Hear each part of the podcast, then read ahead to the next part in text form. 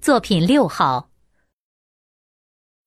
我常想，读书人是世间幸福人，因为他除了拥有现实的世界之外，还拥有另一个更为浩瀚也更为丰富的世界。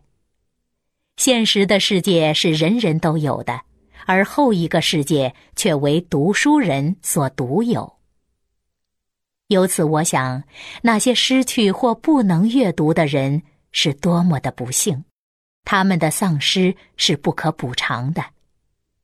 世间有诸多的不平等，财富的不平等，权力的不平等，而阅读能力的拥有或丧失，却体现为精神的不平等。一个人的一生，只能经历自己拥有的那一份心悦，那一份苦难。也许再加上他亲自闻之的那一些关于自身以外的经历和经验。然而，人们通过阅读却能进入不同时空的诸多他人的世界。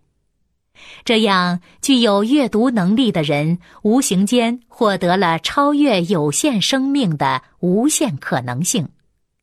阅读不仅使他多识了草木虫鱼之名。而且可以上溯远古，下及未来，饱览存在的与非存在的奇风异俗。更为重要的是，读书加惠于人们的不仅是知识的增广，而且还在于精神的感化与陶冶。人们从读书学做人，从那些往哲先贤以及当代才俊的著述中学得他们的人格。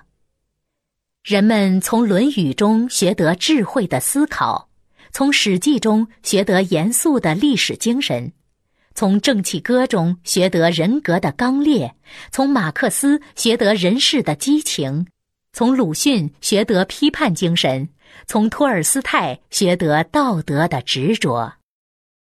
歌德的诗句刻写着睿智的人生，拜伦的诗句呼唤着奋斗的热情。一个读书人，一个有机会拥有超乎个人生命体验的幸运人。登录微信，搜索“上山之声”，让我们一路同行。